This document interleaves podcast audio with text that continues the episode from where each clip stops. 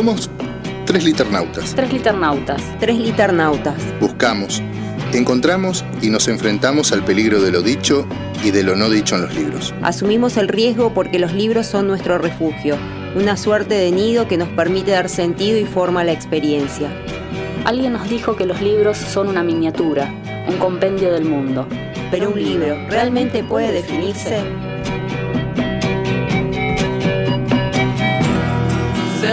Nos habitan con vidas no vividas. Dan profundidad a un mundo inhabitable. Abren espacios en territorios inacabados. Nos protegen cuando la realidad es indiferente. Nos convocan a elucidar nuestra propia experiencia singular. Todos ellos nos permiten jugar, descubrir, gozar, asociar, perdernos. Por eso, exploramos los márgenes amarillos de viejos clásicos. Vamos a la deriva en el mar tumultuoso de los estantes. Buscamos las voces de quienes han creado mundos, con palabras, palabras, con palabras. Somos tres liternautas. Somos tres liternautas. Somos tres liternautas y aquí comienza nuestro viaje entre libros y más libros. Entre lecturas, entre lecturas, entre lecturas y escrituras.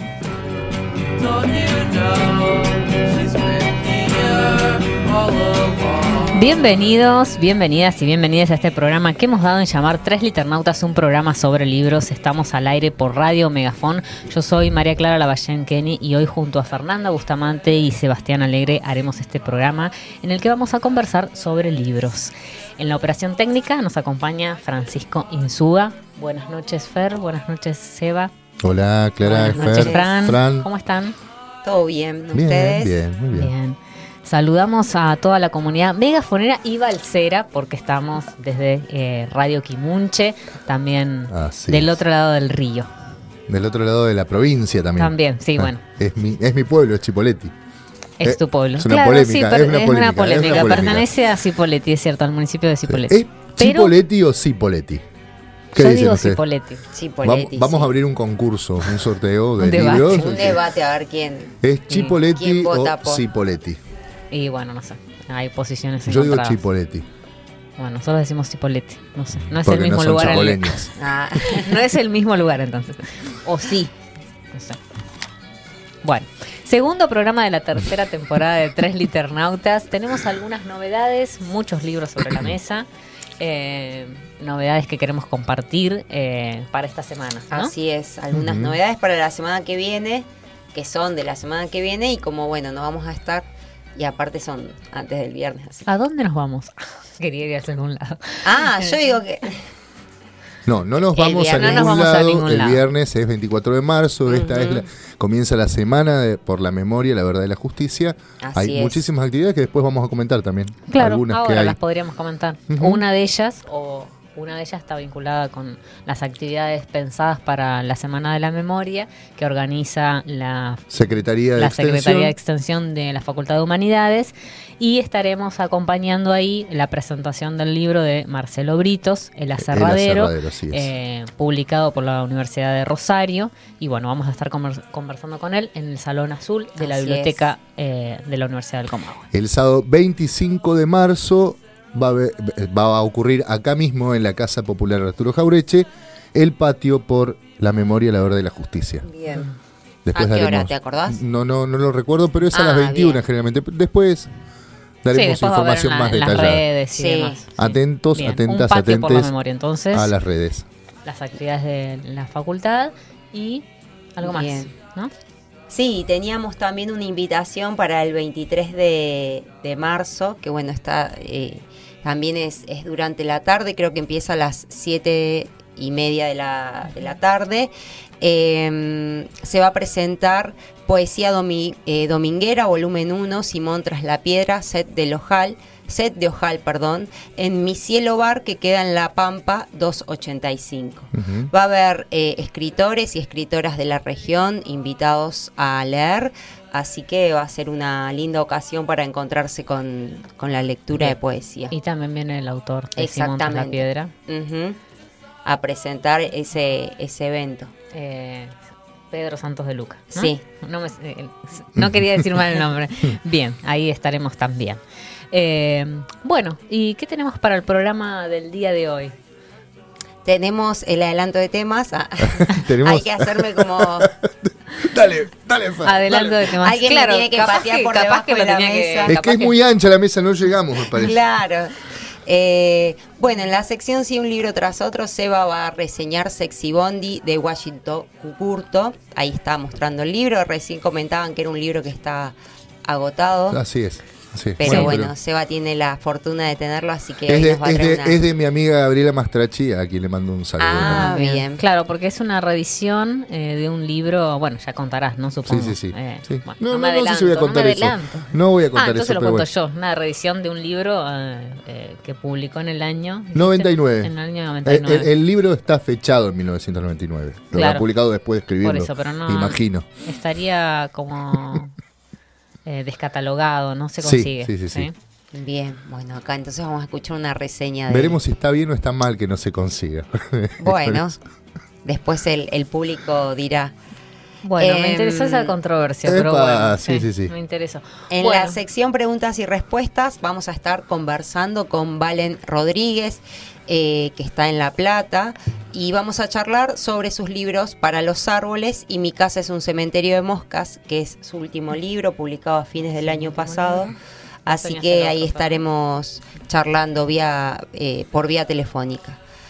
Y por último, en el último bloque vamos a hablar de las novedades literarias en la sección Lo quiero ya. Acá tenemos varios libros. Una pila. Eh, Un una- sundoku de libros. de libros, así es que tenemos eh, la suerte de que Mala Palabra esté acompañándonos en este bloque, así que eh, podemos acceder a varios libros. acompaña, nos, nos, eh, nos comparte los libros, ¿sí? Así nos presta los libros, las novedades que bueno ellos conocen y ellas conocen muy bien y eh, nos hacen un descuento para la comunidad eh, de Radio Megafón, ¿sí? la comunidad que nos escucha, la comunidad liternauta, eh, con un eh, porcentaje de descuento para quienes vayan a buscar algunos de estos libros o alguno. Así es. Y a su vez también importante recordar la comunidad Megafón, que siempre lo recordamos en las redes también, pero es importante que se sumen porque también eh, tienen descuentos, no solo en mala palabra, sino también en otras en otros locales también de la región. Así, que, atentos, atentas a la radio. pueden eh, llamar y bueno preguntar para la tarjeta y demás. Sí, sí, ¿eh? sí. Para la comunidad Megafón. Bueno, voy a recordar las redes eh, de Dale. Tres Liternautas, recuerden nuestro Instagram, eh, Tres Liternautas, eh, nuestro email, tresliternautas.gmail.com, el Facebook y el Twitter Radio Megafon. Eh, bueno, siempre lo decíamos en nuestro WhatsApp, pero acá no está el teléfono, así No que no está, lo no está más, No, hace no, rato No que no sabemos si aparece. Manden bueno. señales de humo. Claro, no. o si no a nuestras redes, eh, nuestros celulares. Eh, en Spotify, la- recuerden, pueden escuchar nuestra playlist Tres Liternautas 2023, eh, con la que Seba hace Sale a sus correr. eh, maratones, eh, Ujú. no sé si maratones, bueno. La maratón Eh, tiene 42 kilómetros, Claro, así que no, no. no, bueno, eh, corridas matutinas. Ujú. Eh, y también pueden escuchar las listas de- del año 2022. o 2021. 2021 Ujú. con la selección de música que hacemos para cada programa y también pueden seguir a Radio Megafon para volver a escuchar los programas eh, de las otras temporadas y de los otros programas también. Y también recuerden que estamos en YouTube en vivo, eh, en el streaming, y si tocan la campanita les van a llegar todas las notificaciones de la radio y de los otros programas para volver a vernos y escucharnos. Bueno, Bueno. arranquemos Bueno, entonces. Arrancamos. Arrancamos arriba del bondi. Bueno, nos vamos entonces así un libro tras otro.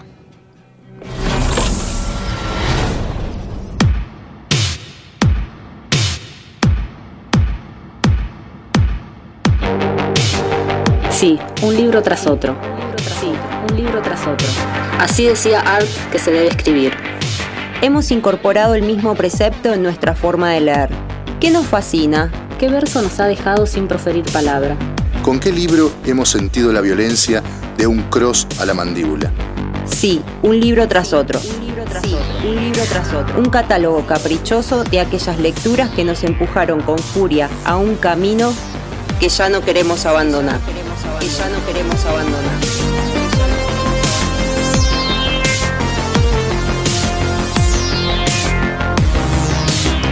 Bueno, Seba, ¿qué nos traes hoy? Hoy traigo, hoy traigo Sexy Bondi de Washington Cucurto. Bueno, decir que como el objeto de esta pequeña novela es El colectivo y luego vamos a ir a ese significante más que interesante que es El colectivo. Eh, el título es Sexy Bondi, Peripecias de una vida en cuatro ruedas. Más que una reseña, un análisis, un pequeño estudio, lo que les vengo a proponer es que hagamos un itinerario cortito de pocas paradas por esta novela.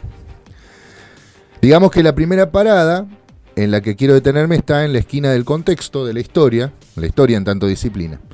Si bien la novela se publicó eh, bien entrada, la, o sea, esta reedición está publicada bien entrada la eh, primera década de este nuevo siglo, del nuevo milenio que transitamos, refiere directamente al ocaso del siglo y el milenio que ya ha pasado. La última oración del texto tiene debajo la cifra 1999.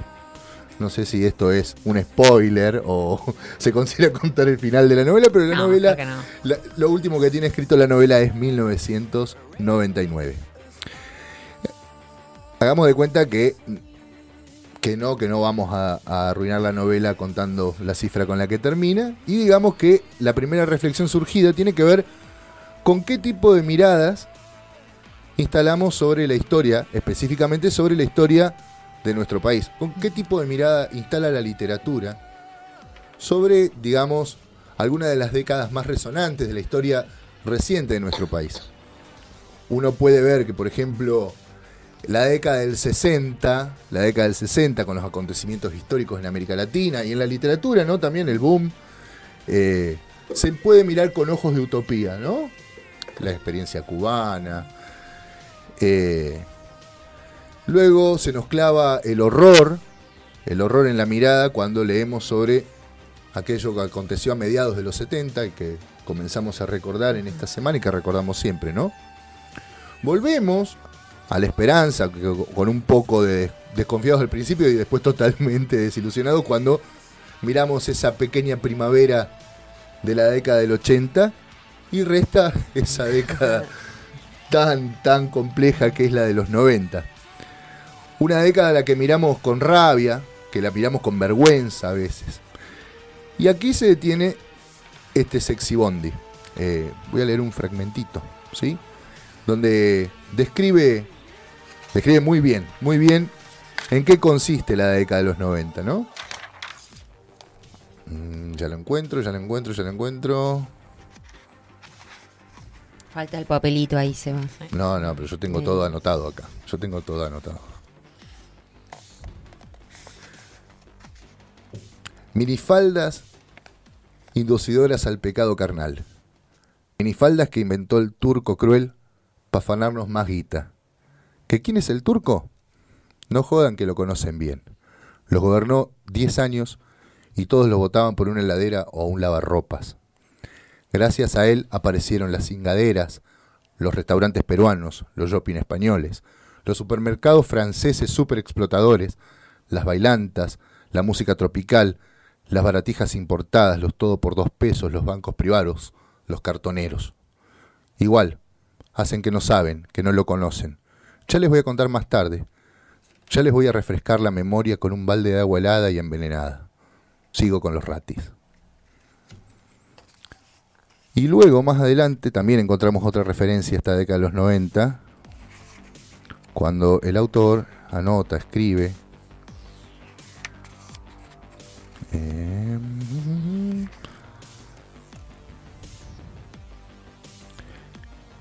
qué despepite, qué atorrantaje de puterío descomunal. Qué manera de ingresar a la República Dominicana sin vueltas. Eso lo hizo el riojano, Carlos Menem, che. Que no lo van a conocer. No toquen madera ni se agarren los huevos.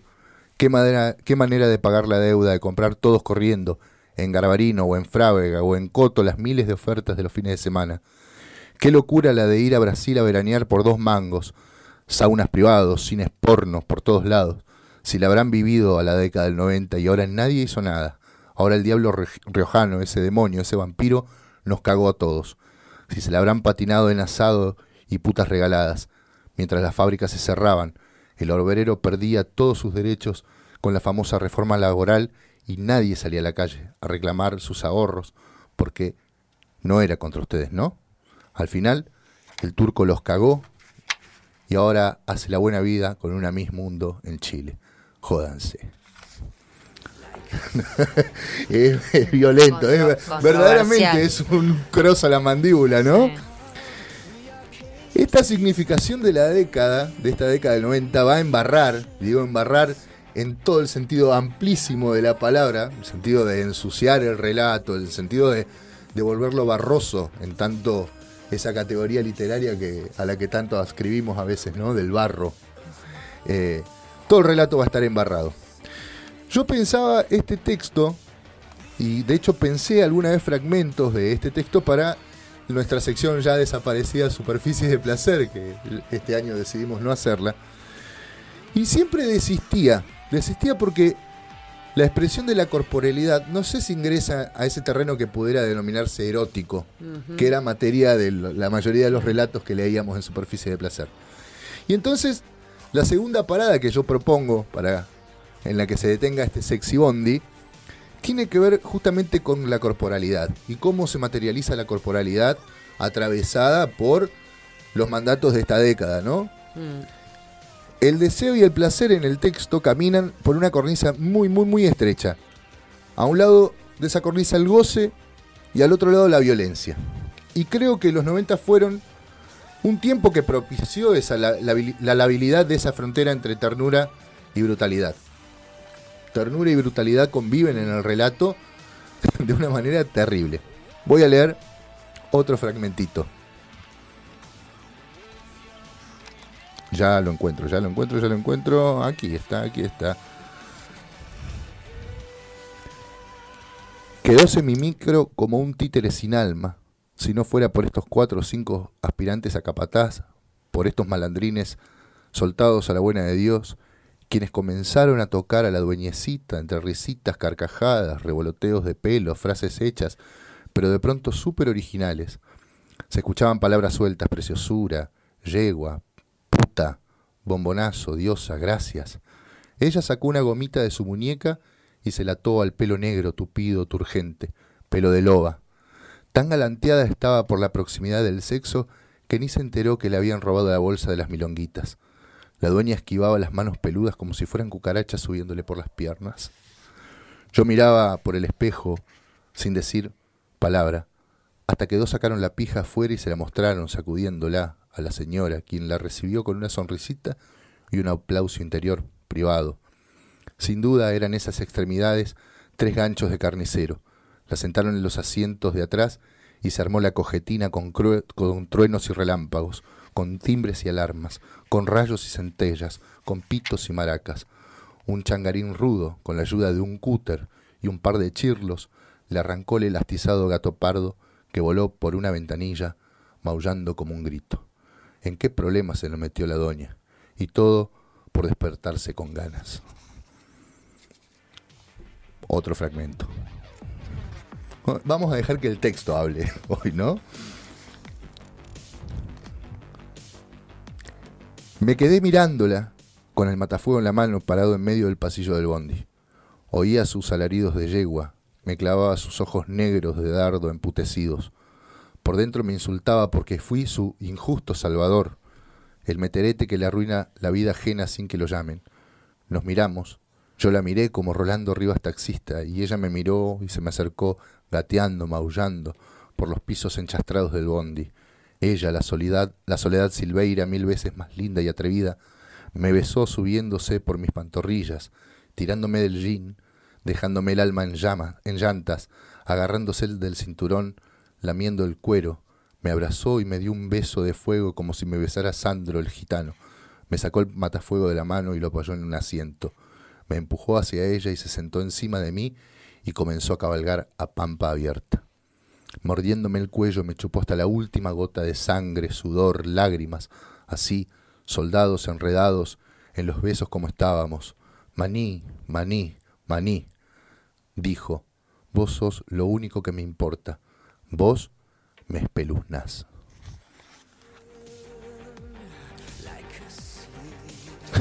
¿Qué dicen de estos fragmentos? ¿Acuerdan con esta, con esta, con esta frontera tan débil entre entre el goce y la violencia? Que, eh, no, que está muy cerca. Ah, bien. bien, bien, bien. Eh, hay igual una diferencia entre los dos relatos, ¿no? Que, que leíste. El primero es como eh, es muy fuerte. Ahí, ahí hay una mucha violencia. Mucha violencia. Bueno, en realidad, la Mm. parte del medio donde él rescata de esa, de, de esa orgía desenfrenada y violenta a la, a la quien es esposa del dueño de la línea de colectivos, de Don Lucio, y, y se convierte en, justamente en su injusto salvador, dice el relato. ¿no? Eh, sí, Y se nota la- esa diferencia. sí. Por eso, lo- por eso lo que yo decía, ¿no? El- el- la ternura convive con, el, con la brutalidad, ¿no? Bueno, y como el bondi ya se llenó y va demorado, así que va- se va a pasar el- de largo el resto de las paradas para llegar a la terminal del lenguaje. Y para parar en la dársena, en la dársena del significante, del, del bondi, del sexy bondi. Eh, la terminal, ¿por qué digo terminal? Porque el lenguaje es comienzo y es final en la novela, ¿no? La palabra, el significante colectivo eh, es el punto de partida y es a la vez el punto de llegada. El colectivo como metáfora relida todo en esta novela. Es, según dicen, el colectivo un invento argentino. El de Cucurto además es Bondi, no es colectivo, es Bondi, no es por ejemplo el universal y fantástico ómnibus de Cortázar, ¿no? Hay una propuesta de quiebre en la imagen del Bondi que tiene que ver con cierta crisis histórica y por qué no estética y literaria.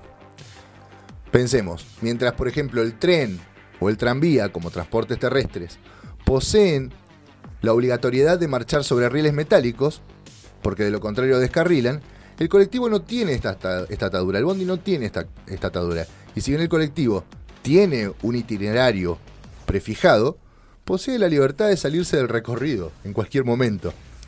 Así es también el lenguaje en este sexy bondi de Washington Cucurto, así es la escritura. Es una novela, sigue sus pautas y sus convicciones, más o menos, ¿no?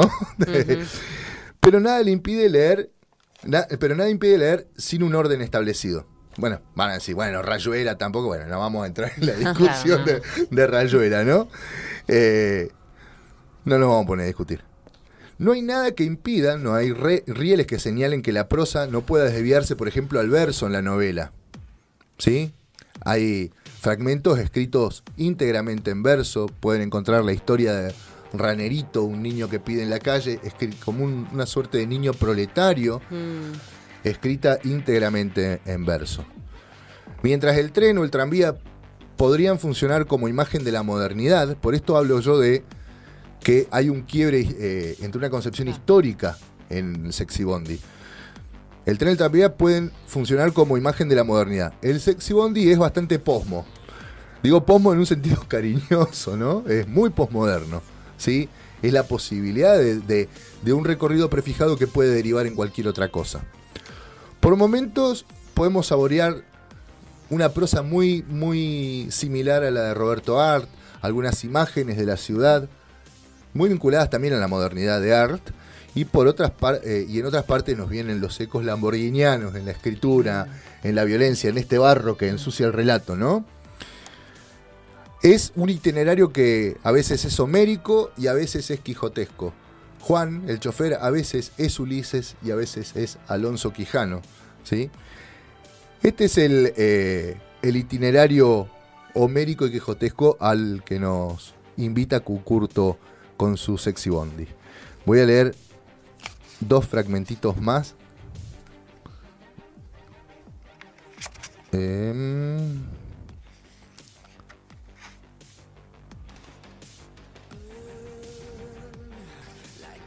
Ya lo encuentro, ya lo encuentro. Ay, ¿quién fue el guacho que fabricó e hizo real este bondi puente entre la vida y yo? Lo nombro de todas las maneras posibles. Liebre, bus, ómnibus, combi, carcacha, cachichangue, bondi bus, guagua, trole, colectivo, micro, chata, manta, etceterísima azul y hasta el infinito etcétera. Me tomo me tomo una café aspirina plus, me tranquilizo.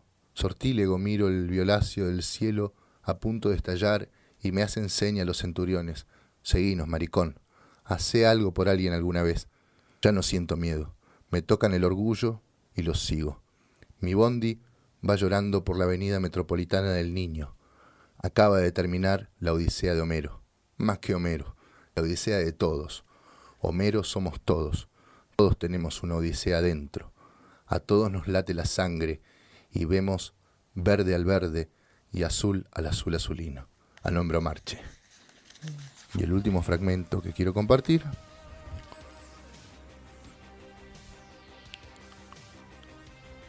Mm, ya lo encuentro, ya lo encuentro, ya lo encuentro. Eh, a ver, a ver, a ver. Vamos a regalar unos papelitos nada. Sí, sí, Sí, no, pero tengo los papelitos, tengo los papelitos. Ah, acá está, acá lo encontré, acá lo encontré. Faltaba tu frase, tu, in- tu intervención para que yo lo encuentre. Voy entre los escombros del feroz cachetazo de la naturaleza, escucho gritos desesperados de una mujer con dos críos. Me golpea la puerta. Yo no traigo nada para darles más que una última, mortal cafiaspirina plus roja, diabólica. Necesitará la señora y sus dos críos una cafiaspirina eterna para que le saque de esta desgracia, la desgracia del ser, del vivir, del parir en este mundo. Pobres. Las luces de los bomberos me dicen que me vaya por mi bien, por mi bien, por mi bien, por mi bien. Un ejército de hermosos bomberos lucha por mi bien, y nadie es más feliz que yo. Arriba, arribísimo, altísimo, los centuriones me dicen, deja de mirar machos y ayuda a esa mujer, cagón. Me manosean, me franelean el, honor- el honor. Celosos, centuriones celosos de los bomberos. Buenos días, señor, me dice humildísima, como es la gente de por acá, sin maldad, sin ideas de afanarle algo a uno, sin interés de sacarle algo al otro. Me doy cuenta de que esa mujer es oriunda del Paraguay. Ese buenos días, señor, bajo el agua, con el barro hasta las narices, dicho por la mujer del Paraguay, me rompe el alma en mil millones de pedazos. Qué buenos días ni ocho cuartos, papirula, me dan ganas de decirle. Ay, lo que es la vida para el pobre. Pierden todo y buenos días, señor. Sí, gran buen día para la desgracia. Pero ahora estoy yo, llegué yo, y a la desgracia, a la miseria, las hago mierda, me las garcho parado. Ya verán, atorrantas. Mujer del Paraguay, ¿y por dónde queda tu casa? Cinco cuadras a la derecha. Es una casita amarillita con un manchón de Boquita Juniors campeón. Recomendamos entonces si consiguen Sexy Bondi de Washington Cucurto. Ah, ya íbamos al tema musical. Ya vamos al Ah, tema. ¿Quieren Ah, decir bueno, algo más? ¿sí? No, no, porque me quedé pensando Ah, sí, que. eh, un, un segundo, Fran. Eh, me quedé pensando que eh, Glitter y Doctrina eh, inició una, una sección eh, sobre la década del 90, que la presentaron el otro día en el patio. Y bueno, comentaban justamente que esa sección iba a estar eh, atravesada por esas controversias de todo lo que fue la década del 90, ¿no? Linké con eso enseguida. No sé bueno, en qué ver que- Jimena, Jimena González Gastoy y Azul Dragone, Ujú. si están escuchando, les recomiendo entonces Sexy Bondi de Washington Cucurto especialmente. Claro. eh, bueno, me pareció que, que- iba por ahí, ¿no? Como- Es un, es un buen libro para meterse en la mirada de los 90, ¿no? Sí, de de sí, un sí, tipo sí. de los 90 Sí. que, que, bueno, quizás nosotras eh, pudimos haber tenido una mirada más de, de adolescente o, o, bueno, no de niña. Vos, Niña. Ni no me diga adolescente. En los 90 tenía 5 años. así que- Bueno, yo Bueno. tenía, sí, 10 años. Bueno, éramos Yo tenía niñas. 10. Claro, nosotros Éramos la. No, Sí. quizás digo, y, y, eh, leer el libro o escucharte es entender un poco, bueno, cómo, eh, cómo podía llegar a ver un hombre, eh, una persona adulta, ese, ese momento de la historia. Sí, sí, Eh, todo, el- todo lo que sin- significó esa década, ¿no? Lo complejo. Por eso me, hizo- me hizo acordar a, a- a esa sección que iban a presentar en Glitter y Doctrina, ¿no? Como eh, la música. Bueno, Pero además, una década que venía de la decepción, de la, la decepción económica y social, ¿no? De los saqueos en el 89. eh, Sí, sí, o sea, la la, desilusión de la primavera y, y luego el, esa especie de, no sé, de, de peronismo posmoderno, Claro. eh, Sí. de vuelta al, al DM2, el- la implantación eh, por un gobierno que se decía que se decía nacional y popular, que, que venía a prometer la revolución productiva y el salariazo, la, implementación del modelo neoliberal que, habían comen- que había comenzado la dictadura militar en el 76. Eh, es una década para mirar con vergüenza, con rabia, y yo creo que el relato también hay que leerlo en esa clave, ¿sí?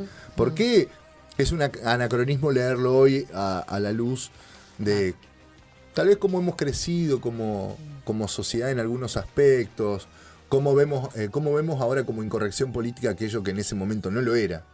Eh, Tal vez eh, esto de, la, de la- la violencia atada al, al goce, hoy lo veamos así, pero en ese momento ver culos por la televisión en el, en el programa de Tinelli era, era la, la fiesta de la familia todas las noches, ¿no?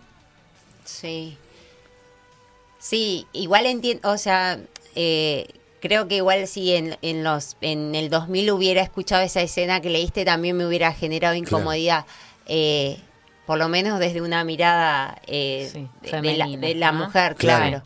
Eh, pero bueno, sí es cierto que con 20 años de, eh, de- habiendo pasado 20 años, uno puede eh, hacer una mirada crítica que en ese entonces quizás la, la sociedad todavía no, no estaba lista, o gran parte de la sociedad. O la sociedad que tenía la posibilidad de, de hablar, ¿no? Sí. Bueno, Seba, creo que vas a tener que escuchar igual la sección de Glitter y Doctrina porque ellos dijeron que sí, estaba todo eso, lo negativo, pero también fue un momento donde nosotros crecimos, ¿no? Sí, sí, pero es tremendo como- porque es el Por final eso de- digo, ¿no? Como... eh, por eso digo la complejidad de la década, Sí, ¿no? Porque sí. vos de- decís, mira, leer ese libro en ese sentido, pero con la vergüenza y todo lo que significó la década del 90, pero bueno, ellas como que también iban a reivindicar algunas cosas y que... Que, tienen que invitar al programa. Sí, que tienen que invitar al programa los tres. Sí, O pero venís bueno, vos con venís Sexy con- Bondi. Claro. y ahí a, tu problematizar. bueno, problematizar al bloque. Bueno, y otra, otra, que, otra cosa que quería decir, re densa estoy. Eh, el tema de los spoilers, ¿no? Es un tema para debatir, pienso, ¿no? Porque estamos muy acostumbrados, ay, no spoiler, no spoilear, ¿no? Eh, ¿Y En qué pasa, qué no pasa si sabemos el, el final de, de algo? ¿Podemos verlo de otra manera o no? Por ejemplo, alguien te cuenta que vas a ver la película Titanic y el, banco- el barco al final se hunde. No, no Ah. eso.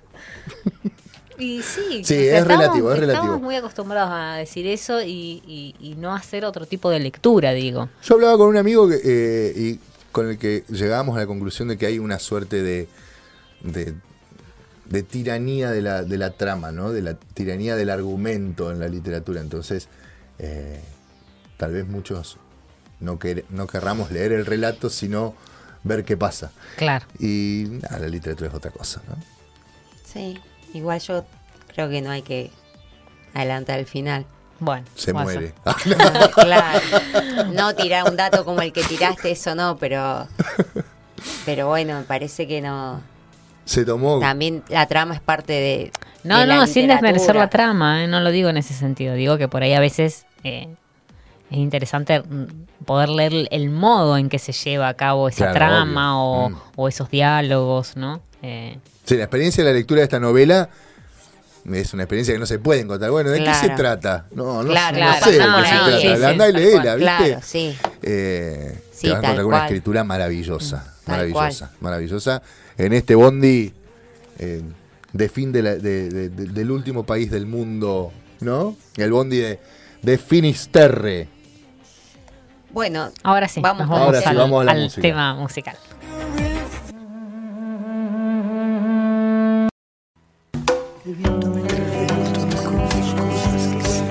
Entre la soledad de la estepa y el ajetreo vertiginoso de la ciudad, Palabras con rostro desconocido ruedan, se confunden entre las ramas del jarillal. se cubren de polvo y frío. Se pierden en el cauce pedregoso del Limay. a veces encuentran, por azar o por urgencia, a alguien que las lee. Hoy queremos escuchar las voces de quienes han hecho rodar esas palabras. Esto es Preguntas y Respuestas soplando en el viento. El ciclo de entrevistas de tres liternautas. El viento me confió cosas que siempre llevo conmigo, me dijo que recordaba un barril. Bueno, acá estamos en la segunda sección después de, de la reseña de Seba y ya estamos con Valen al teléfono. Eh, te damos la bienvenida, Valen. ¿Nos escuchás? Hola, muchas gracias por la invitación. Bueno, muchas gracias a vos por, aceptar nuestra conversar un ratito con tres liternautas. Bueno, les comento que eh, a Valen le conocimos el año pasado en un taller eh, en el que participó del IFE 9 y también yo fui a, a la presentación de su último libro en... eh, ay, se me fue el nombre. Espacio Morrigan, ¿no?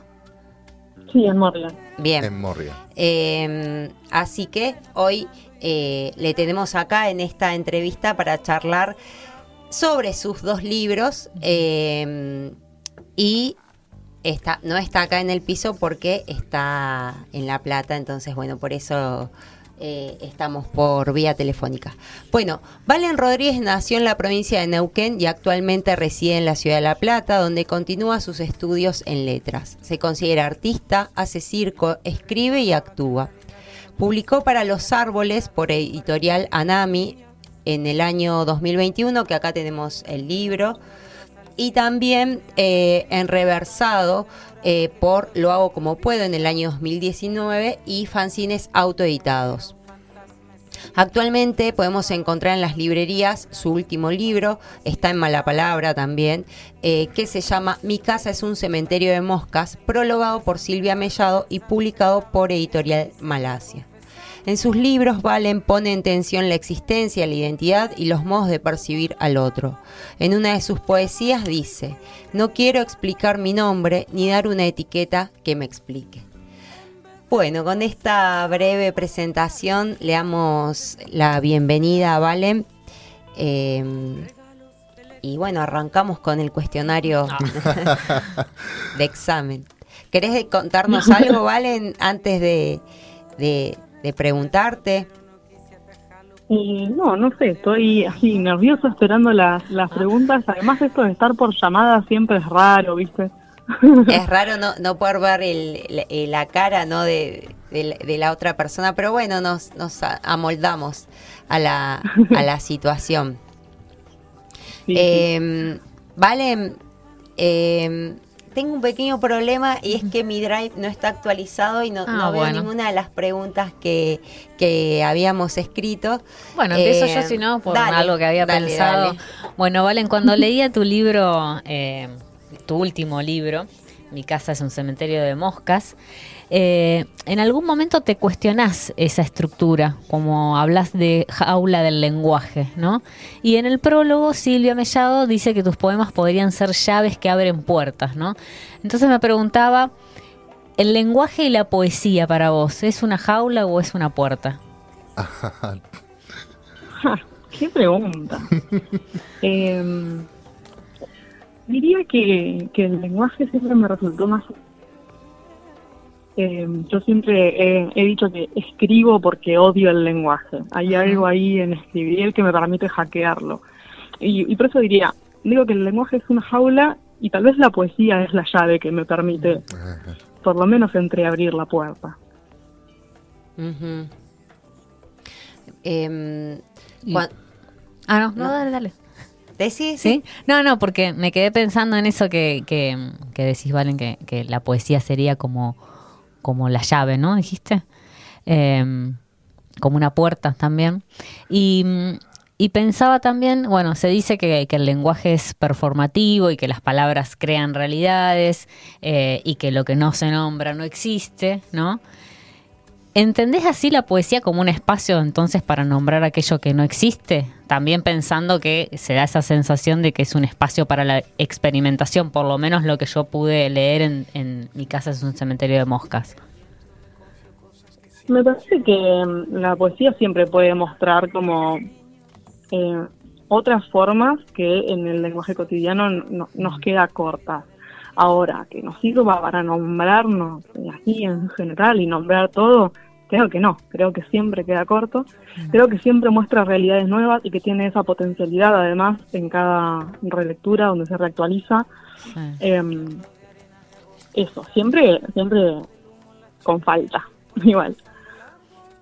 Con falta.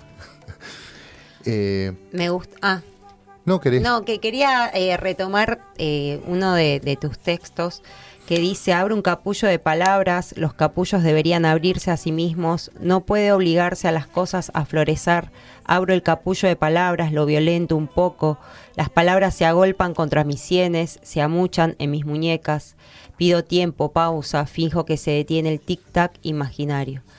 Y, y cuando leía esto pensaba en, en esto de que la poesía o sea, porque hablábamos de que la poesía no, eh, no, es refugio, pero que tampoco la poesía tenía un refugio, ¿no? Porque en, este texto que del cual leí un fragmento, eh, decís que a veces es como que la poesía está en ese capullo y, uno lo violenta y lo, lo, destruye, ¿no? ¿no? No puede llegar a esa poesía. Eh, entonces eh, pensaba, ¿no? ¿Cómo fue esa relación? Eh, eh, con la palabra, cómo se fue dando a lo largo de, tu vida eh, mien mientras escribís, o escribías, o es escribías y escribís. Eh, qué, qué, interesante lo que, lo que me planteas. En, en ese poema en particular, cuando pensaba en esto de violentar ciertos capullos, era eh, este gesto de forzarse a escribir algo de alguna manera o forzarse a decir algo que uno cree que debería decirse o cree que debería decirse de determinada manera. Eh, y hay veces que no se puede, que hay mm. cosas a las que no se puede obligar a, a florecer. Eh, y también excedía un poco el lenguaje. Bueno, mm. no solo no solo que, que puedo decir, sino que hago con eso que me pasa, ¿no? Como violentar algo no va más allá de las palabras a veces, a veces es a través de las palabras y a veces es mucho más. Mm. Eh, sí, eso pienso por ahora. Bien. Claro, en el mismo sentido de lo que lo que pregunta Fer, ¿no? También leemos en Para los árboles, hay un verso que a mí me llamó particularmente la atención. Dice, tallar nuestros nombres en corteza viva no es eternidad, es herida. ¿Cómo, se, cómo, ¿Cómo haces para desandar este significado de un gesto que nos han enseñado a ver como amoroso, ¿no? El de tallar los nombres en la corteza, pero que en realidad tiene más que ver con el dolor o, lo, o, la, o la, la, apropiación, la apropiación, perdón.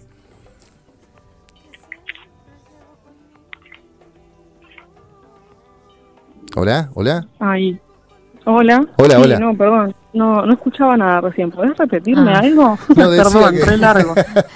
que en, en, para los árboles eh, puede leer un verso sí. que dice: tallar nuestros nombres en corteza viva no es eternidad, es herida.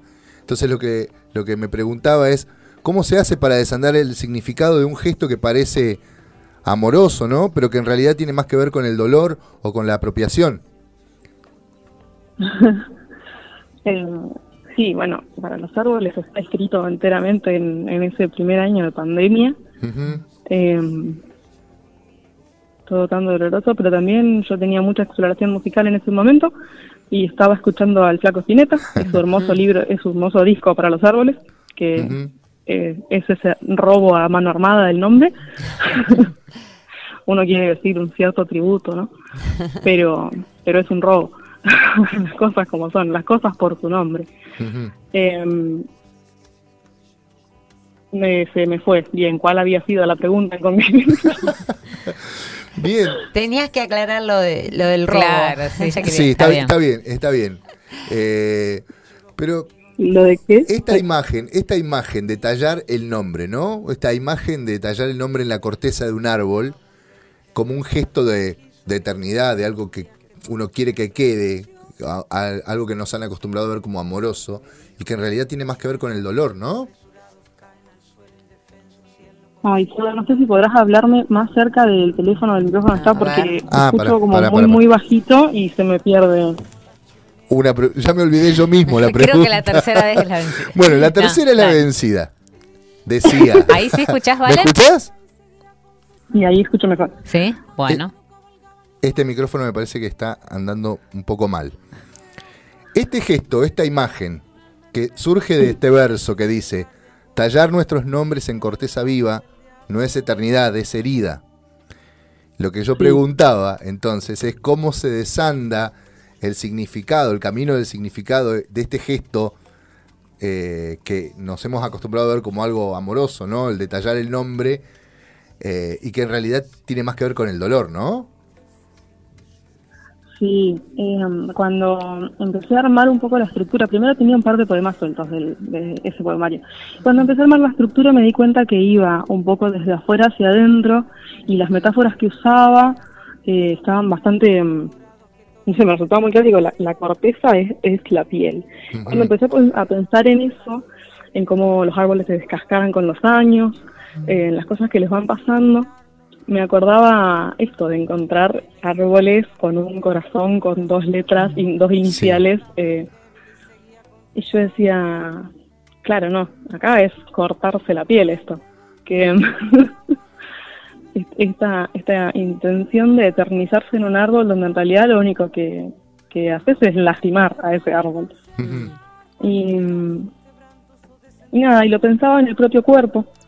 Yo, mm, eh, a nivel personal y con muchas amistades, atravesamos muchas eh, cuestiones de salud mental, mucha gente que conozco que se autolesiona, y esto me parecía como muy significativo precisamente en el mismo corte del árbol, y dije, bueno, querer eternizar las cosas rayándolas, Mm. solo hiere. Claro. Qué lindo. No. Bueno, toda una cosa mezclada ahí, ¿no? Creo que no sé si me expliqué bien. No, un no, poco mis sí, fueron por ese tremendamente. Lado. Tremendamente, tremendamente. La, la, la, la, la- la vinculación entre corteza y piel, ¿no? Y esta idea de, de querer eternizar, y en realidad lo que se eterniza es la herida, ¿verdad? Claro, sí. Eh. Además está esta otra cuestión eh, en la piel, con, con los cortes quedan cicatrices que duran mucho, algunas son para siempre. Claro. Eh, ¿Y qué es una cicatriz sino el eco de una herida, no? Está ahí continuamente. Lo único que eternizaste fue la herida. Mm, No, sí. Claro, es enfrentarse a, eso, a ese corazón tallado de algo que ya no está, pero que está la Claro. herida, ¿no? Que está queda el dolor. Vos sabés que eh, claro, no. recién, eh, ¿me escuchás? Tengo miedo de que no me Sí, sí, te escuches. escucho. Eh, recién, hace un momento decías esto, yo escribo porque odio el lenguaje, ¿no? Entonces yo pensaba que Sí. esa situación debe, debe llenarte de paradojas, ¿verdad? O sea, la- Sí, la- un poco. no, no lo digo, no lo digo en el mal sentido, porque las paradojas son algo sumamente bello de, eh, cuando se expresan en la poesía. Y, y la, y la pregunta que yo pensaba tiene que ver con esto. ¿Cómo construís esa paradoja aparente, y subrayo lo de aparente, entre aquello que pertenece al campo de la quietud, como árbol, raíz, eh, corteza, y a la vez la vitalidad, el movimiento, por ejemplo, en la distribución de los en la distribución de los versos que parecen moverse. eh, para los árboles un libro donde el verso eh, tiene una, una movilidad enorme en, en cuanto a su distribución en la hoja. Y por ejemplo el empleo reiterado de verbos como saltar, ¿no? Sí. Em, pensaba mucho en los árboles, viste, cuando te sentás abajo de los árboles y se ven entre las hojas eh, un poco el cielo.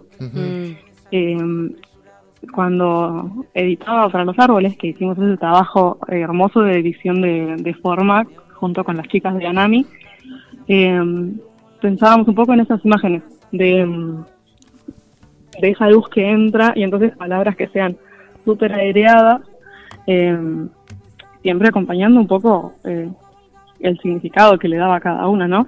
Y, em, y también rellenando esa, esa falta constante. Bueno, eh, decías recién en saltar, a saltar, darle más espacio y darle caída y darle como, bueno, qué, qué- qué otras cosas pasan que pueden significarse en, en la imagen más que en simplemente la palabra, que siempre me queda tan chica. mm. Claro. Me encantan todos esos juegos, ¿no? Que aparecen con la palabra, el movimiento, eh, para poder romper esta jaula que, que es el lenguaje, ¿no? O, o los límites que, que tiene el lenguaje. Es como el trabajo del cerrajero, ¿no? Que busca Sí. hacer la llave. Una, Sí, una- es una súper imagen, una imagen dada por vos.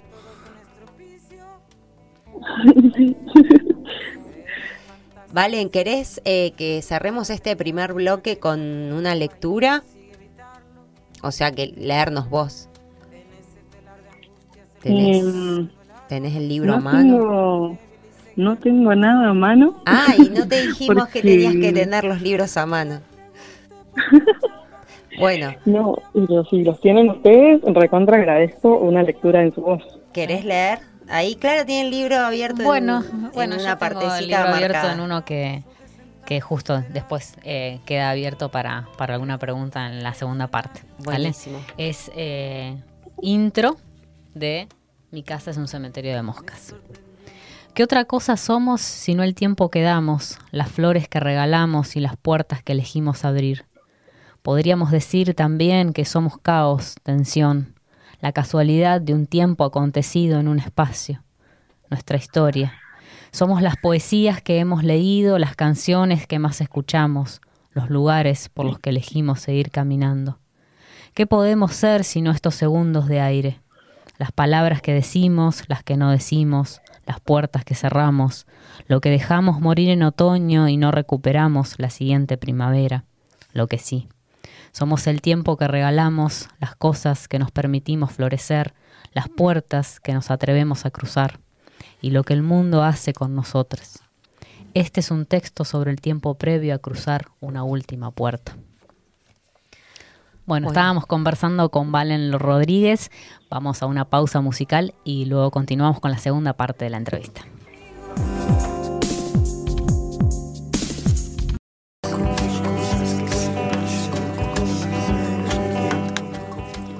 Bueno, seguimos en la segunda parte de la entrevista. Recordemos que estamos hablando con Valen Rodríguez, eh, poeta de La Plata, Neuquina, Neuquine en La Plata.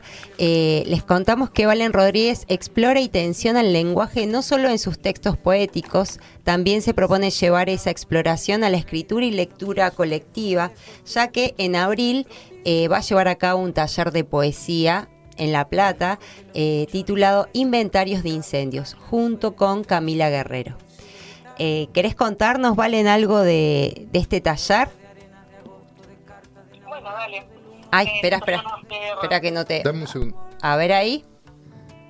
Ahí estamos. Hola, ahora Ahí sí. estamos, Ahora sí, sí, ahora sí. porque te tenía en altavoz, por eso. Ah, bueno, eh, este taller eh, va a arrancar en abril hasta noviembre. La idea es hacer un poco primero de exploración de, de la voz individual, pero trabajar luego esencialmente en una voz colectiva, es decir, entre todos los asistentes del taller, eh, crear poemas en conjunto y romper un poco esa eh, sagrada imagen autorial. Bien. Después vamos a trabajar la propia edición eh, y la idea es que al final de ese taller se puedan llevar un fanzine, un pequeño librito recopilatorio de las cosas que trabajamos en el taller. Em, va a ser presencial en La Plata, en la Biblioteca Sureda y mm, bueno, y nada, y pueden anotarse o pedir más información por privado. Eventualmente trataré de hacer algo virtual para que gente de otros lados también pueda acceder. En fin. Está bueno. Qué linda Me, me gusta esto de la escritura colectiva, Sí, ¿no? De, de correrse De la, autori- de la autoría. De la claro. Eh, Valen, ¿sabes qué? Volviendo a tus libros, eh, mientras leíamos, o sea, hacíamos eh, una lectura entre para los árboles y mi casa es un cementerio de moscas, veíamos que para los árboles hay una mirada como más, más íntima, es decir, eh, el- la mirada está puesta sobre ese yo que habla, que, que dice lo que siente. Y en mi casa es un cementerio de moscas, se corre hacia, hacia lo exterior, ¿no? Hacia el espacio que rodea ese yo. Si bien aparece el yo poético, eh, eh, también está muy presente todo eso que rodea, que, que es hasta, eh, lo- sentía a veces como hasta un aturdimiento, ¿no? De ese, de ese afuera. Em, ¿Hay algo de eso o es una lectura rara que hice? una lectura equivocada. No, puede ser que, que sea algo de eso, porque como les contaba antes, para los árboles está escrito full en cuarentena, eh, entonces todo era mucho más introspectivo, la calle intervenía muy poco, y en mi caso es un cementerio de moscas, la calle eh, interviene mucho más, eh, la pregunta por lo que ocurre en la calle y, y en general el enojo con lo que ocurre en la calle. Pero sí circula de otra manera. Igualmente me parece que ambos son más bien íntimos eh, y por eso este último se llama Mi casa, es un cementerio de moscas, sigue siendo como muy, muy hacia adentro. Sí, sí. Me gusta mucho una, eh, un verso que, que dice, todo lo que no dejé florecer me lo llevo. Eh, me, gusta, ¿no? Porque es, resume un poco eh, todo lo que está, eh, todo ese dolor que, que se encuentra en ese libro. un comentario que te quería hacer de, de, ese verso. Eh, Valen, yo cuando leía Mi casa es un cementerio de moscas me parecía como que había, digamos, esta idea de aturdimiento que dice Fer, como de, digamos, muy oscuro por momentos, ¿no? Como eh, pero también veía como cierto, cierta esperanza, ¿no? Eh, ahora quería buscar, porque Fer me miraba y quería buscar eh, unos versos, ¿no? Donde aparecía, acá lo encontré, ¿no? En uno decís, estas ansias inhumanas de cambiar el mundo y volver y volverlas fuego, incendiamos todo, aunque no entendemos nada, ¿no? Me parecía que, digamos, había, digamos, cierta esperanza más allá de, de ese aturdimiento y de esa de esa cuestión oscura y, dolorosa. ¿no? ¿Es así? Ah, estamos ahora con, con, las lecturas. Siento que hay algo de, querer cambiar el mundo mm. y no sé si se mantiene la esperanza. Se mm. quiere, Capaz que ya se perdió la esperanza, pero igual se quiere. Sí, está bueno lo que decís porque sí, yo dije la palabra esperanza, pero en realidad no quería decir como sí, esa, esa idea de, querer, ¿no? Que bueno, no necesariamente es esperanza, es cierto. Valen, contanos em, por el título, que bueno, yo ya lo sé porque estuve en la presentación del libro, pero contanos por qué el libro se titula así. Eh, bueno, dos cosas. Algo que no conté en la presentación es que previo el título, eh, como, ¿cómo se dice? El título anterior que no era como solo vez va a ser. Eh, bueno, no me sale. El título que tenía antes era Relojes, Flores y Puertas. Nada que ver. Eh, creo que era porque eran como conceptos que aparecían mucho y yo dije, bueno, va a ir por un poco por acá. Y después, pensando lo mejor, dije, me parece que esto no es lo que quiero transmitir, no quiero que cuando alguien vea el libro por primera vez sea esta la primera imagen. Eh, fue a repensar y repensar y repensar y sale de uno de los poemas del libro. Poema que surge en la literalidad misma de esta palabra, que es que había muchas moscas. Era verano, había muchas moscas adentro de mi casa. Yo tiré insecticida por todos lados, me ahogué yo en insecticida y poco a poco iban cayendo cadáveres de moscas por todos lados. Eh, y me limpié enseguida. Entonces mm. estaba ahí viendo las moscas morir y dije y le mandaba audio a un amigo y le digo no mi casa en este momento es un cementerio de moscas Eh, y nada, después me quedó esa frase y dije, bueno, esto tiene una potencialidad poética igual, si, le doy como otra vuelta. y bueno, y ahí terminó quedando. Después lo retomé eh, pensando que era lo que, lo que resumía mejor el libro y dije, bueno, este, este verso en particular creo que lo hace, resume todo. sí, porque son palabras como eh, muy significativas, ¿no? Con, con muchos sentidos. Vale, y pensaba... Eh, ah, sí, perdón, perdón. No, no, que creo que es la oscuridad que quería transmitir, eh, poniendo cementerio y de moscas, que siempre relacionamos con lo sucio.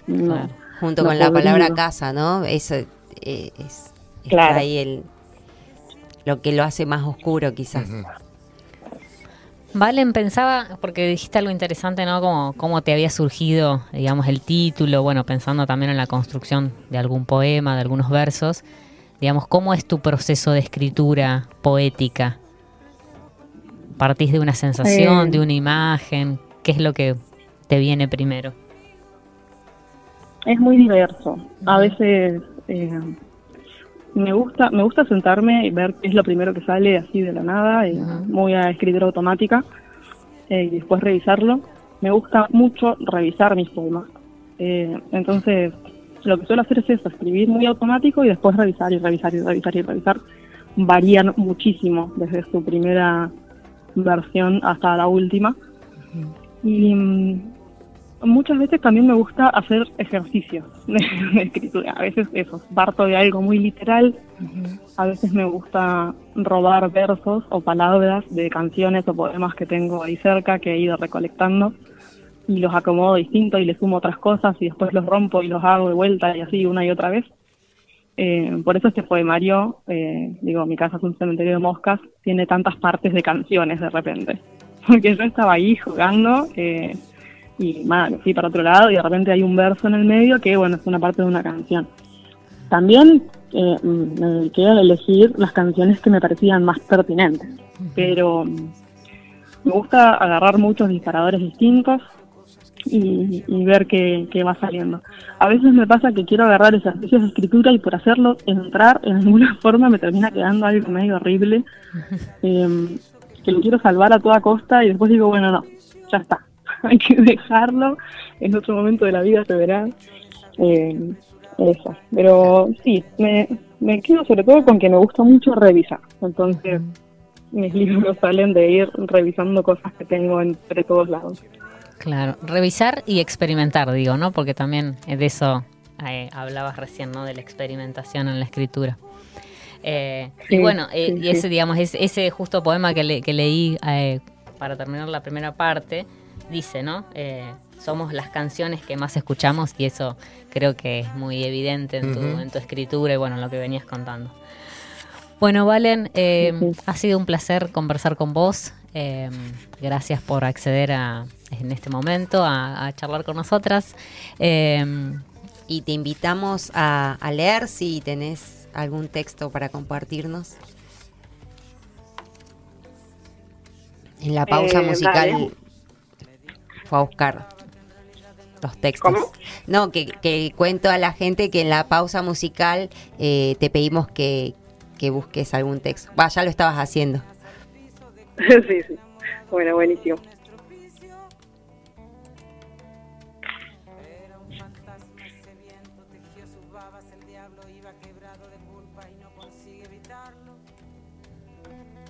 ¿Vas a elegir de, de alguno de estos dos libros? Eh, sí, está para leer ahora. No entendí, perdón, sí, ahora sí, o después te... de la. No, no, te, te, escuchamos ahora para cerrar esta, esta, esta parte de la entrevista. Dale, genial. Bueno, sí, les voy a leer algo de, de Mi casa es un cementerio de moscas. Bueno. Un poema que está más cerca del final. Dice: La calle es un lugar gris, lleno de segunderos arrítmicos, golpeándose unos a otros. Mis pies no saben a dónde ir cuando la pisan pero saben que la pisan y estamos, estoy, estamos mis pies, mis latidos y yo presentes en este espacio. La calle tiene veredas llenas de capullos que quieren dejarse morir antes que atreverse a gritar. Alguien en alguna bañera de una casa del barrio da su primer tic y muestra sus flores en llantos. Alguien en un hospital da su último tac y pudre los capullos que, atacó, que atascó en su garganta. El mundo es una injusticia de relojes que dan la hora pero no la saben. Camino a esta calle, buscando un espacio en este cemento, en el que contarle al mundo que yo ya sé que todo se pudre, pero que le quiero tener fe, le quiero tener fe. Quiero poder no dejarme morir. En esta calle el mundo me cuenta que los poetas solo escriben dolores que no pueden sanar. Buenísimo. Bueno, ahí qué, estamos. Qué fuerza esa, esa lectura, esa lectura uh -huh. sí. Bueno, gracias. Gracias. Valen por compartir este tiempo con nosotros y, y, bueno, esperamos verte pronto acá en Neuquén, en alguna bueno, lectura, alguna presentación. Bueno, te agradecemos muchas gracias un montón. A, a, los tres por estar ahí, por la invitación, la verdad que muy lindo. Eh, espero que nos estamos que nos podamos ver en algún momento en persona. Esperemos que así sea. Te mandamos un abrazo enorme. Un abrazo, Valen. Bueno, un abrazo. Vamos a una pausa musical. Conversábamos con Valen Rodríguez. Déjame llevarte.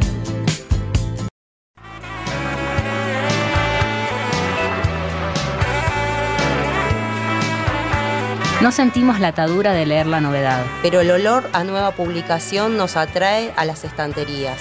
Lo quiero ya. Una guía arbitraria para sucumbir ante lo nuevo.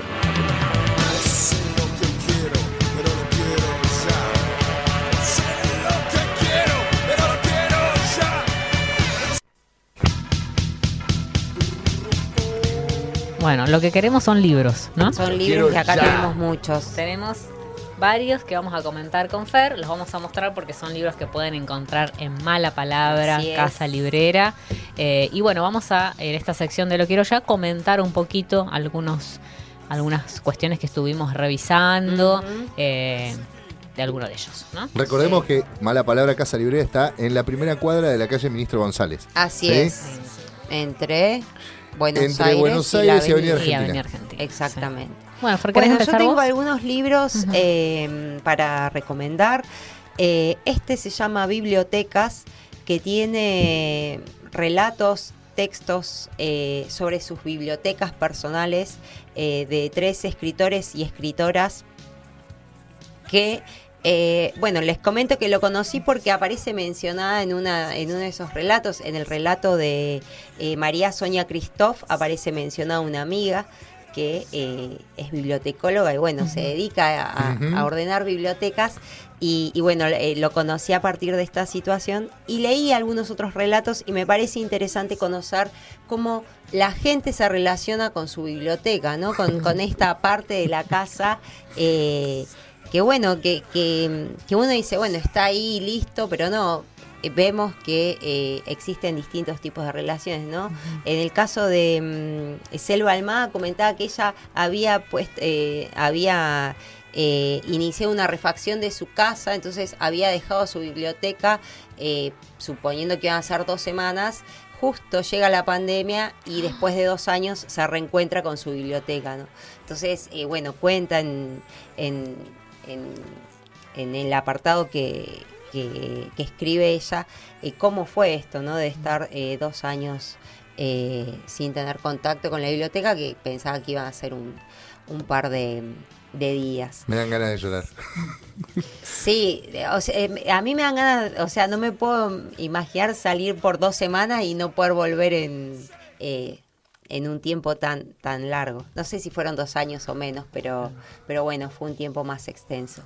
Eh, Bueno, al- interesante. Artículos sí, serían más. artículos, sí, artículos como ensayos, reflexiones sobre eh, lo que significan las bibliotecas para escritoras como Katia Adawi, Selva Almada, Jasmina Barrera, Jorge Carrión, eh, María Soña Christoph, Mercedes Halfon, Martín Coan, eh, Dolores Reyes, etcétera. Bueno, Recomendado. Primer recomendado, entonces, bibliotecas. Bibliotecas de Ediciones Godot. Bien. Bueno, ¿sigo yo? Dale. Bueno, este es eh, Diario Inconsciente de Santiago Loza, publicado por la editorial. eh, ay, ahora me olvidé. Bosque Energético, ¿sí? Es un libro muy nuevo y me interesó porque, bueno, de Santiago Loza ya había leído eh, este libro de Nadadores Lentos de eh, Ediciones Documenta, de esa, de esa colección que ya he comentado el año pasado. Y bueno, me interesa mucho su escritura porque es una escritura muy, eh, en este caso experimenta un poco con el diario, que ya lo venía haciendo en Nadadores Lentos, eh, y son, bueno, una especie de diario pero sin la fecha. eh, y bueno, recordemos que Santiago Loza es un director de cine también, eh, como digamos, ha dirigido distintos largometrajes, como por ejemplo Extraño, Breve Historia del Planeta Verde. Amigas en un Camino de Campo. Y bueno, y también tiene algunos libros publicados, eh, además de Nadadores Lentos y Diario Inconsciente.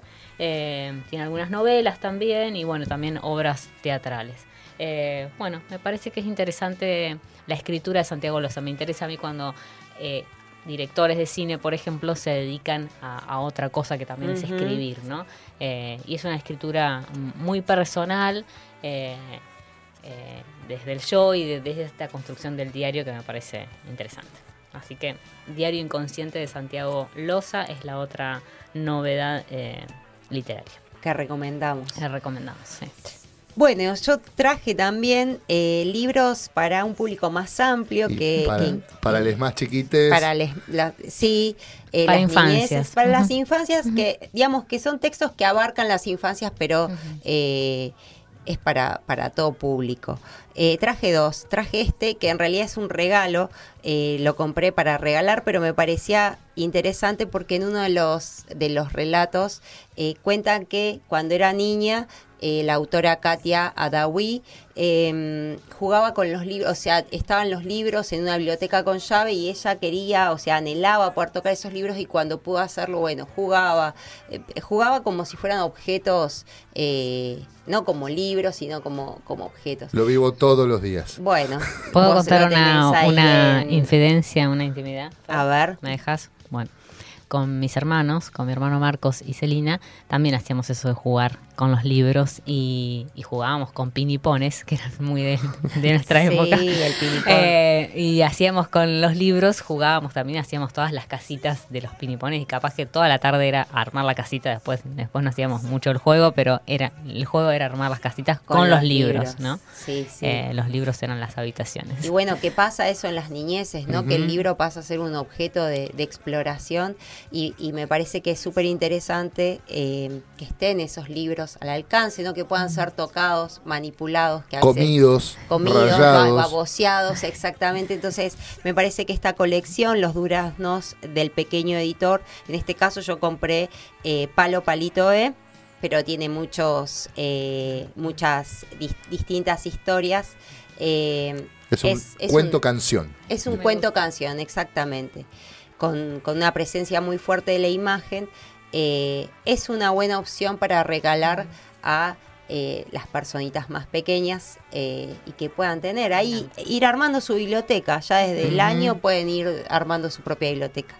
No sé cómo estamos con el tiempo, estamos reajustados. Si dejamos estos dos o querés decir uno más vos. Sí, y- no, aunque Bueno. sea rápidamente. que ¿no? este libro quería leer Bueno, algo porque es muy hermoso, dale, dale, pero dale con no, eso. Dale, con ese, dale Bueno. con Sí, ese, sí, Fer. Sí, sí, a mí también me gusta. ese. Bueno, y este libro también es para las infancias de Giuseppe Calicetti, es un escritor, eh, maestro, eh, se dedica a la enseñanza en Italia y se llama Hola Piedra y cuenta la, el diálogo entre una niña y una piedra. Eh, es un libro ilustrado y es un libro creo que, que puede ser una puerta de entrada a la poesía para, para las infancias. Lo busco para Leia el lunes. Es un libro precioso por sus imágenes, por, por los tonos, los colores eh, y por las palabras. Y quería leerles este, este fragmento que dice así.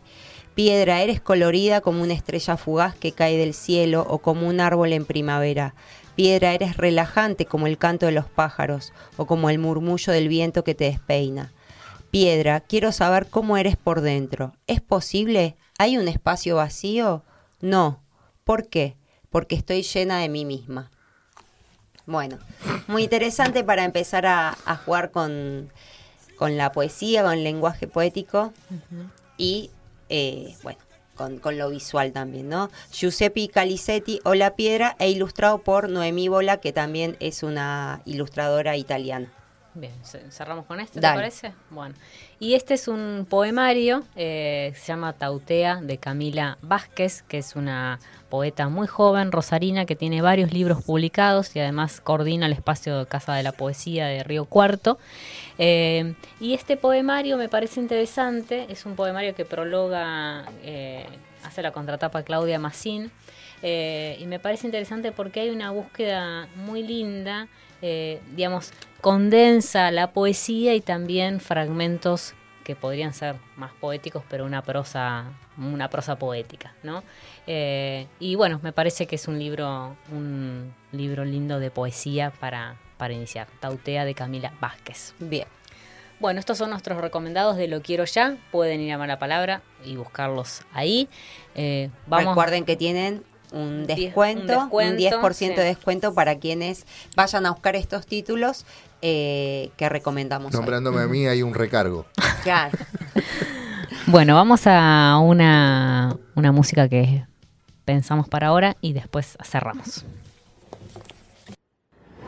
Hace mucho calor y no llego Ay, me encanta este tema. Bueno, Bueno, vamos a entonces Tres Liternautas llega a su fin en Tres Liternautas del día de hoy. En sí, un libro tras otro, Seba nos recomendó Sexy Bondi de Washington, Washington Cucurto. Conversamos con Valen Rodríguez sobre sus dos libros para los árboles y mi casa en un cementerio de moscas. En la sección Lo quiero ya presentamos la colección Los Duraznos de Pequeño Editor o La Piedra de Giuseppe Calicetti y Noemí Ola. Bibliotecas de Editorial Godot. Eh, bueno, uno que nos va a quedar para la próxima, para el, El próximo, próximo programa. programa. Tautea de Camila Vázquez y Diario Inconsciente de Santiago Loza, todos libros que pueden ir a buscar a mala palabra Casa Librera. Y escuchamos en el día de hoy Gualicho de Patricio Rey y los Redonditos de Ricota, un tema del álbum eh, Último, Último Bondi Bondi a a Finisterre Finisterre. del año 1998, la canción Sin Abandono del álbum Para los Árboles del año 2003 de Spinetta. Vámonos de viaje de la banda Banda Los Chinos, que se las recomiendo. El tema es del álbum Batch del año 2018. Y por última, Cumbia B del artista eh, argentino-española María Sola Oteiza, eh, más conocida como Jordana B. Y el tema se encuentra en su álbum Tú y cuantos más del año 2022. Todos temas que van a estar disponibles en la playlist 2023 23. de Tres Liternautas. La pueden buscar en Spotify para, para salir a correr. Eh, y bueno, queremos agradecer a quienes nos escucharon en YouTube, estuvieron presentes eh, en la app, a, nuestra comentando. audiencia de Balsa Las Perlas, a, la- a quien le enviamos un fuerte abrazo. Y bueno, nos encontramos. eh, El próximo el viernes próximo no, viernes el no, el otro, otro, el 31 de marzo. 31 terminando el de mes. marzo. acá por Radio Megafon, la radio donde las ideas Suenan fuerte. Esto fue Tres Liternautas. Tres Liternautas. Escuchanos el próximo viernes de 22 a 23.30 por Radio Megafón. Radio Megafón.